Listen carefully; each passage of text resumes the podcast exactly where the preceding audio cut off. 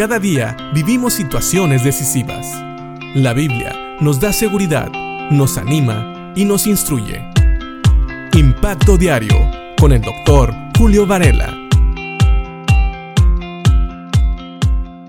Muchas veces hay versículos que son mal interpretados porque se sacan fuera de contexto.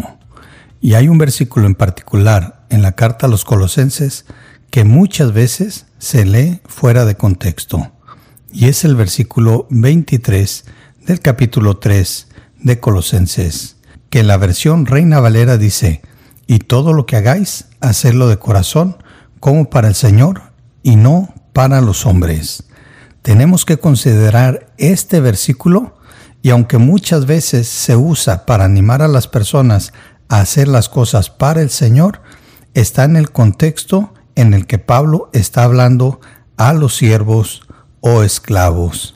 Sí, el versículo 22 es el contexto de este versículo 23.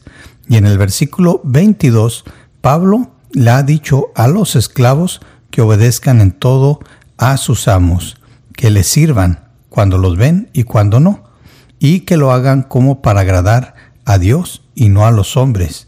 Y de hecho, este es el consejo que sigue todavía en el versículo 23 que acabamos de leer en la versión Reina Valera. En la nueva versión internacional, este mismo versículo 23 dice, trabajen de buena gana en todo lo que hagan, como si fuera para el Señor y no para la gente. Otra vez, esto sigue siendo un consejo que da Dios a los esclavos. Y tenemos que leer también el versículo 24 y 25 que dicen, recuerde que el Señor lo recompensará con una herencia y que el amo a quien sirven es Cristo. Pero si hacen lo que está mal, recibirán el pago por el mal que hayan hecho, porque Dios no tiene favoritos.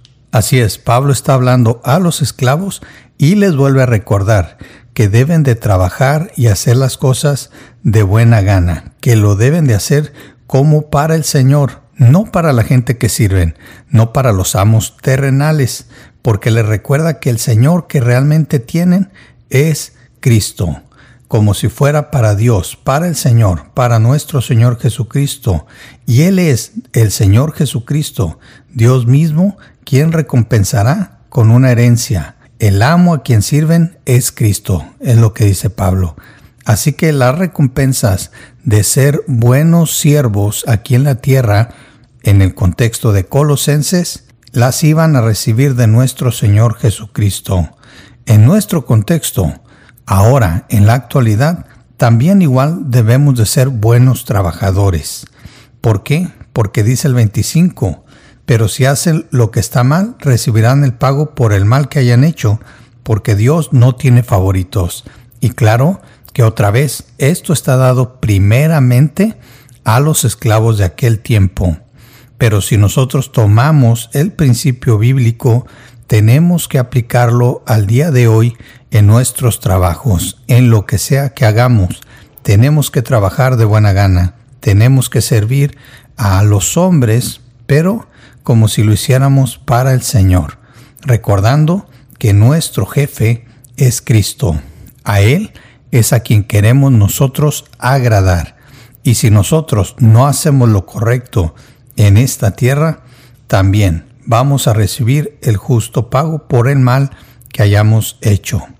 Así que aquí está claro, si hacemos el bien, si trabajamos, si nos comportamos como hijos de Dios aún en el trabajo, vamos a recibir la recompensa de nuestro Señor.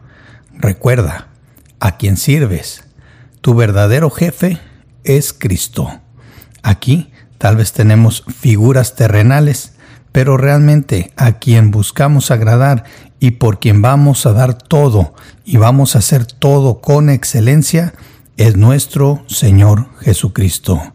Así que pensemos en esto y recordemos que el versículo 23 está dado en el contexto de los esclavos, es decir, cuando habla aquí de hacerlo todo para el Señor, se refiere en el ambiente laboral. Claro, podemos hacerlo también todo para el Señor en donde quiera que estemos, pero la aplicación principal aquí es en nuestros trabajos.